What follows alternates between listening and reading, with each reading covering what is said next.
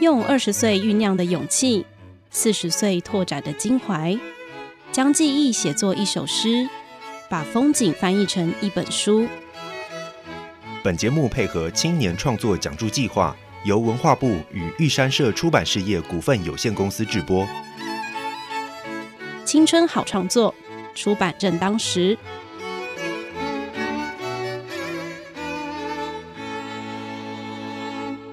青春好创作出版正当时，青年创作 Podcast。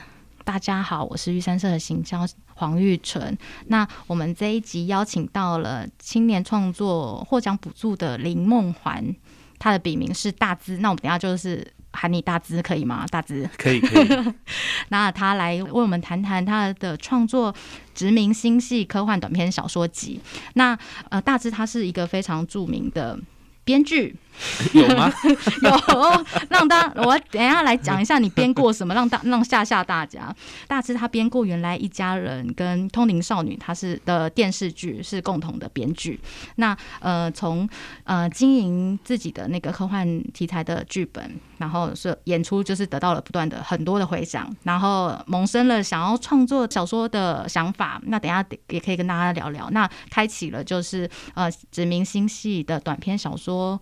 及创作计划，那嗯，欢迎梦环大子。你好，你好。呃，各位听众，大家好，我是 林梦环大资。那为什么会叫大资呢？就是人如其名，就是从国中开始就是班上那个最大只坐在最后面的那个，就是大低大家这样子。对，所以就有这个绰号。那我自己是一个编剧，然后我自己很喜欢写故事。那我写舞台剧，也写音乐剧，也写影视的创作。那其实就是一个喜欢说故事的人，这样是很很棒，很赞 嗯，因为你平常更多的时间是在写编剧，文化部的青年创作补助事实上是可以投剧本的类的呃故事。那你选择写小说，是不是可以跟大家聊聊这个部分？嗯，其实我在。开始写剧本之前，就是我开始读戏剧之前，那就是在高中文艺青年的阶段，其实是有写过小说的。对，只是因为开始读大学，接触戏剧，然后以编剧开始变成我的职业之后，其实隔了很长很长一段时间都没有再碰小说这个载体。然后看着同辈的人写小说啊，看着后辈的人写小说越写越厉害，然后看着说啊，我这个东西啊，就是我我我我没有办法。对。那个思维逻辑其实不太一样，是对。然后呃，其实这是我第二次申请青年创作补助哦。那第一次是第一次我申请的是一个叫做《地球自卫队》的科幻舞台剧的剧本哦。对，然后那时候就是因为看到说他的征件办法里面有说，哎，希望鼓励就是类型创作，然后也不限文类。那我就想说，哎，那我我就刚好有一个一个想要写的题材，然后我就把它。呃，写成计划书去申请，申请到。那那几年刚好就是因为我自己是一个从小爱看动漫的 阿宅嘛，然后后来就会想说，哎，我能不能结合我最喜欢的东西跟我自己的这些戏剧创作？是，所以我就开始最喜欢的动漫吗？呃，就是。就是科幻啦，就是其实其实科幻奇幻都很喜欢，就是充满想象力的故事这样子，那就会想着说，哎，这些东西它有没有机会放在戏剧里面，放在舞台剧里面这样子？那我就呃这几年就做了一些科幻舞台剧，是，然后科幻舞台剧当然就是因为呃舞台剧它就是。就是一个剧场嘛，它没有一定要呃具象的把它表展现出来。对对对，但是它就不像是有一些我们习惯的那个在影视里面看到科幻，就有很多大量的动画，人可以漂浮啊，外太空啊，这些做不到嘛，所以其实都是为剧场量身打造。他可以说的故事，所以就有人说我那一系列都叫做密室科幻。OK，就是有一个科幻设定，但是要么是大家关在一个太空舱里面，或者末日之后大家关在一个公寓里面之类的。对，那其实是用一个很最低限度的方式来讲。那个科幻故事，然后加上运用观众的想象力一起加入完成的，是。只是在这个创作的过程当中，就会有觉得说，哎，其实我好像还有一些点子，这些点子就是它也不是不能搬上舞台，是，但是就会变成是。呃，他可能就会受到很多条件的限制。限制，嗯，对，然后就想说，那如果这样子，我能不能够就是用小说的形式，嗯，然后就是把它换个载体，对，换个载体，然后让这个故事就是让读者透过文字阅读，让这些画面就在读者的脑子嗯脑子里面完成这样子。哇，这样子听起来你是呃原本是有就是有在创作小说或文本的人，然后现在呃。呃，入了大学之后，因为课业上的需要，然后接触到了戏剧，所以在在戏剧方面已经做大了，算是做大了吧。然后坐稳了，坐稳了，然后再回到自己的初心，写小说，对可以这样说。哇，那可听起来还蛮激励人心的。对对对，但是嗯就发现说啊，这个已经是你你远离它很久了，它变成一个让你很很陌生的一个、啊 一个表现形式这样子。但我相信你在剧本的训练、学术训练之下，在写的小说会产生一个不同的化学变化，我相信的。那呃，所以你在创作呃科幻短篇小说集，你是怎么样去开始？构思，以及你相信你有很多那个呃，想要去写这个小说的呃一些想法吧。再回到小说文本创作的时候，嗯，嗯，是你刚刚有说到嘛，就是在剧本创作的时候都是是有现 现实条件的考量。对，那在写小说的话，你是不是有加大，就是呃，可能在剧本上面做不到的什么事情，有扩大出这个东西，让你感觉到非常愉悦的？有哎、就是在写小说的时候，因为通常通常因为呃一个比较。比较熟练的编剧，我们编写东西大概就会知道说，哇，你这个写下去就是叮叮叮好几万块钱，就 预算就在那里这样子。对，然后但是写小说的时候就，其实那个想象力是可以充分展开的。嗯，你需要一个发光的门，它就是发光的门，你不用哇编写说哇这个字，你这个一笔写下去五发光的门四个字，然后制作人就在旁边那个冒冷汗这样子。让你改对对对，所以我觉得这次蛮虽然说。因为呃，真的很久很久没有用小说创作了。他其实创作的过程当中，诶、纠结的时候占大多数。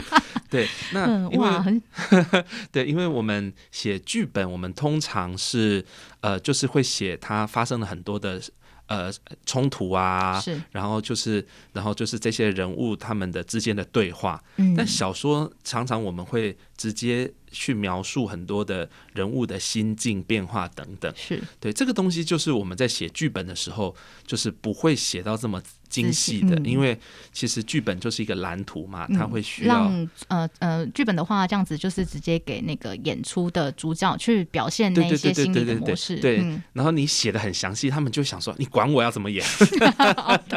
对对对，所以我们通常我们通常会写一个大方向，然后这样子演员啊，其他的艺术家他们参与进来的时候，就可以有一起一起创造的空间。但当这个这个创造空间全部交给我的时候，我就必须仔细的考量清楚，就是哎，这个人他到底在想什么？这个场景到底长成什么样子？就一点哦打马虎眼的空间都没有。这样讲的话，好像一部写剧本都要打马虎眼。没有啦，是我们已经太太习惯会留一些空白给、嗯给其他的，例如说其他的啊场景的设计老师啊、导演啊、演员，让他们有办法去参一起参与创作这样子。嗯，因为他呃剧本要接触到的方方面面，事实上它是一个团队，对对应该是这样说。这样留白的话，大家可以注入自己的那个专业。对那回到小说的话，它就是非常个人的东西了。嗯对，啊，就是啊，太就这个这个创作过程发现说，嗯，果然打团体战还是比较可以互相抱团取暖的。自己来的时候就只能自己给自己加油打气。好啊，那我们就是也会想要了解你，就是 比方说小说可能。真的是让你呃回到你最真实的本真嘛？那你自己在可是不是可以先跟我们谈谈，就是殖民星系呃科幻短篇小说，因为它是你是说它是短篇小说集，它总共有几集，以及每一集的内容以及构思这样子。嗯嗯嗯嗯，那呃，殖民星系它是由八篇短篇小说构成的，嗯然后长度就是呃不一，短一点的可能五六千字，长一点的可能一两万字。哦，对，那基本上呢，它就是在同一个世界观里面，然后但是其实是各自独立的故事。是可以想象说，就是哎，未来人类就是在几千年后，我们就是前进了宇宙，然后我们开始在不同的星球上拥有了我们有建立了各自的文明。嗯那然后每一个星球，它就会开始发展出它自己的传统啊，然后开始发展出它自己的文明。嗯那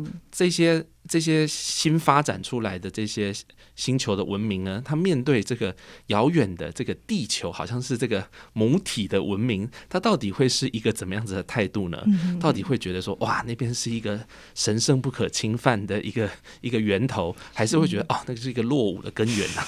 对，那我觉得就是从这个点开始，然后就开始发想说，在这个过程当中，每一个星球它会长出一个什么样各自的面貌，嗯就像是就像是在地球上，我们就是不同人类随着在这个地表上的扩张，是。好像是源头是同一个，但是嗯。渐渐的经过了几千几几万年，然后就开始长出了各自的样貌。我觉得这个东西很有趣，因为嗯。就是像我们光是我们亚洲相邻的这几个国家，是。对啊，我们跟那个日本啊、韩国啊、越南啊，我们都有一些地方很相似，但是又有完全不同的地方。是对，然后我们在这些相似的地方，我们会找到一种亲切感，可是，在那些不同的地方，又会产生彼此的隔阂。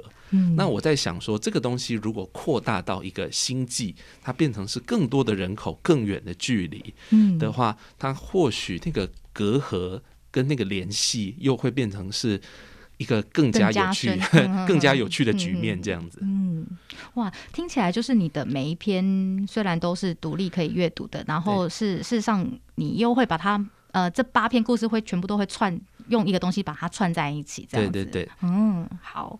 然后最后呃，它是会影射台湾自身的处境吗？呃，我觉嗯得其实台湾人看应该很容易对应到我们自己的处境，但是我嗯。觉得不只是台湾，假设有其他国家的读者，其他独家国家卖版权哇，很远。其他国家嗯。也可以会看中文，会对对对，我觉得不同的人看都会有嗯。不同的感觉，因为因为里面其实蛮有一些篇章就会在讨论到说，哎，我们虽然说我们的文明是从地球带来的，可是你地球人，你凭什么在那边高高在上？对啊，嗯我们难道你做的就是对的，我们做的就是错的吗？嗯对我觉得其实在，呃，在很多国家其实都会有这样子的的问题，因为嗯就是都会呃，特别是我们这些有经过一些。呃，殖民历史的国家，它是一个共通共通的一个一个课题吧，一个这段来自于殖民的历史，它既是我们这些地方的的伤痕，但是同时也是我们的财富，是对，因为它让我们的文化变得很特别嘛，很丰富，对，对而且好几个国家都是这样子。对对对对对，嗯。所以我觉得，我觉得这个这个暧昧的情境，如果换成一个科幻的想象，其实会嗯。变得很有趣，因为就是因为在这个科幻的世界里面，我们不只是人的文明在发展，科技文明也在发展啊。这个嗯世界里面开始有了 AI，哎、嗯 a i 会怎么样看待这件事情？是对，然后我们在这个这个人可能会遇到外星人啊、外星文明啊，其实那个情境又都不一样了，这样。是。好，那我发现你在那个试读本上面啊，你是特别选了起大庙这个篇章，对对对，有没有想要跟我们讲讲这个篇章为什么会选用它？还是你只是只先创作了的？应该是应该都已经创呃八篇应该都已经创创作完成了。对，嗯那起大庙这一篇它的、呃故事是在讲说，在未来世界就是有一个呃一个人类与 AI 共同生活的星球，然后有一天突然有个 AI 他得到了这个神奇，就是这个他突然有个灵感，就是说你要盖一间庙，然后让所有的这些 AI 都有一些心灵的归宿，然后这个让这个无神论的这个人类主角开始有了一个很大的内心冲击，嗯。然后也开始思索说，哎，到底信仰到底是什么？人为什么需要信仰？对，AI 都需要信仰，但我不需要信仰，诶，这到底是怎么回事？嗯对那我自己对这篇故事其实是呃蛮有感情的这样子。那因为我自己是住在宜兰，然后是住在乡下，嗯对，然后其实，在我们那边就会常常就是会有一些那个田边啊的一些小庙，村庄边缘的一些小庙，是。然后这些庙都就是有的庙就会有一些传说，说是啊，这个就是那个村子里面的以前呢、古代有一个人，他做了一个梦，托梦被神明托梦说你要盖一个庙来祭祀什么，或者是哎，就是有那种呃水流宫，就是就是哎，就是来路不明的尸体，然后哎托梦给村子里面哪一个人，然后就要嗯。盖一间庙来祭祀。嗯。啊，我觉得这件事情很神奇，这样子，嗯。对，然后也会让我自己开始在想说，到底相信这些的人，他们他们是是在想什么？嗯 对对就是他们的怎么会如此相信，对对以及到对对对到真的去行动建了那个庙，对对对对对，嗯。甚至就是要发起村庄盖庙啊，然后祭祀啊等等。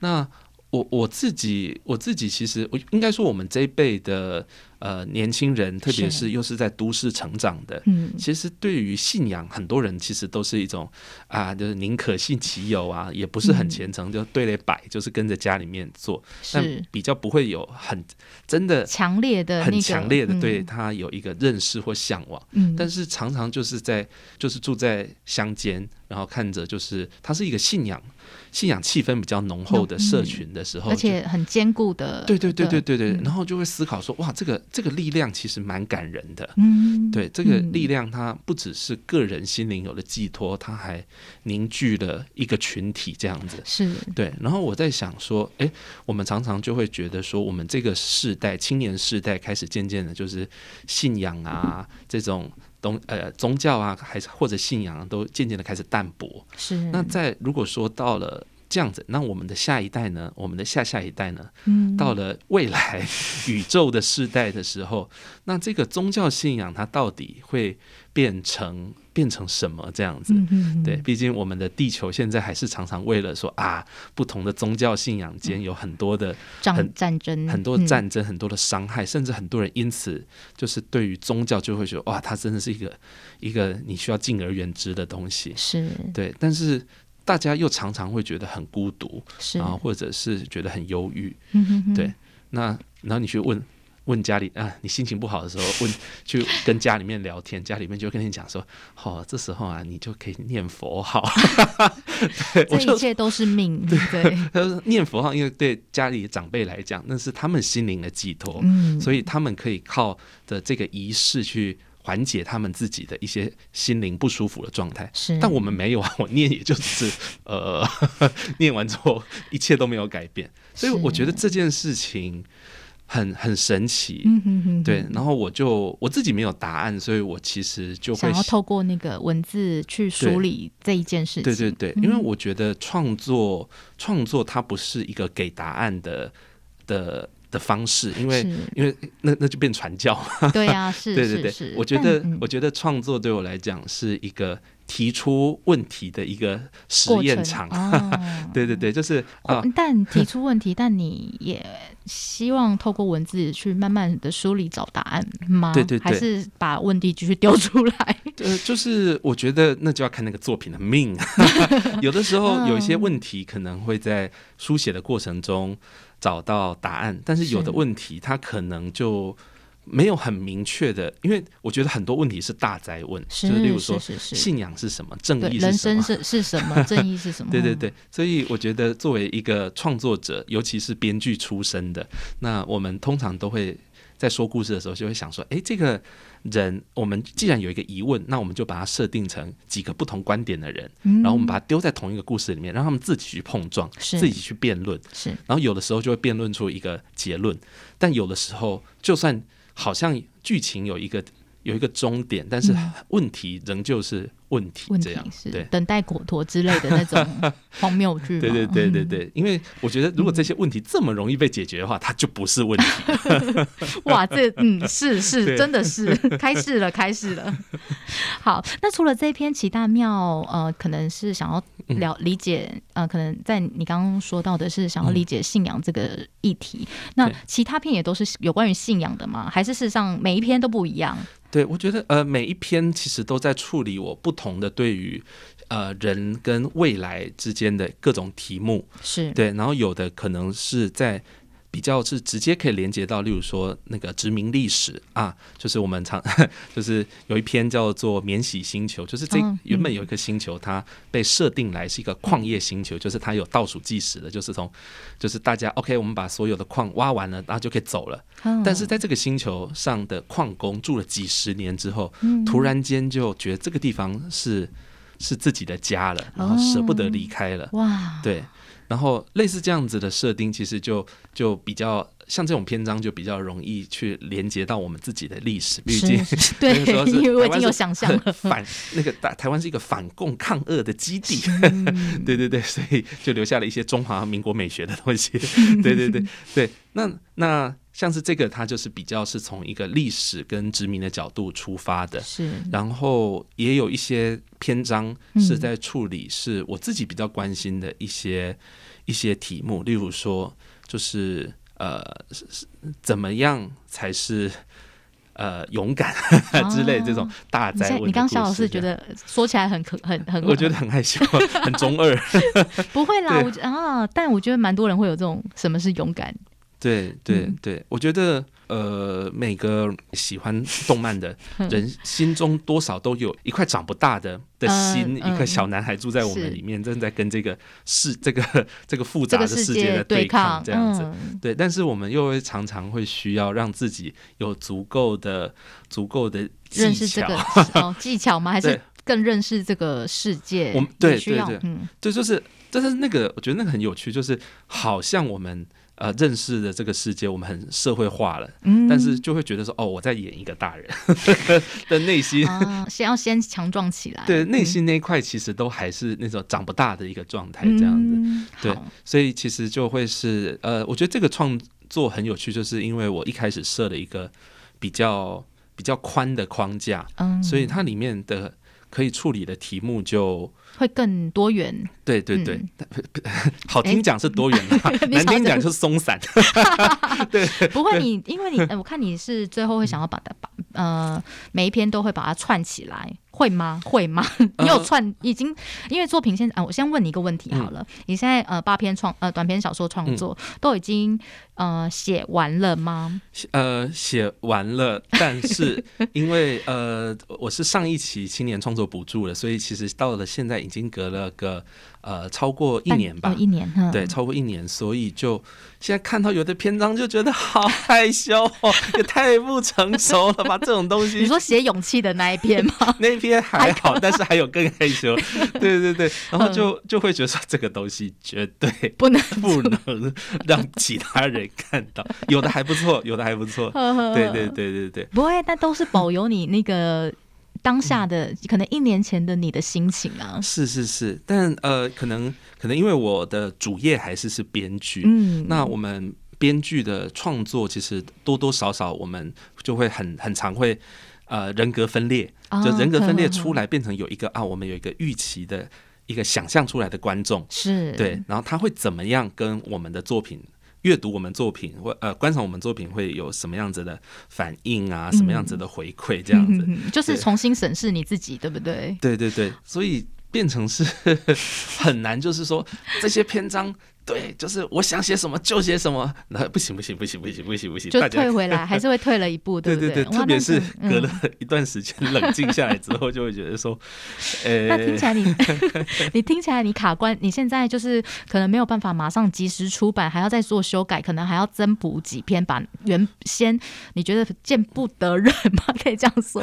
的篇章，可能要整个拿掉吗？呃，或者是要重新修改，大嗯幅度的修改这样子。哦。对，我觉嗯。得因为有一些，我觉得啊，就是创作不要拖太长的时间，一写完立刻出版就没有回头路了这样子。对，因为我觉得在二三十岁这个阶段，其实人生的。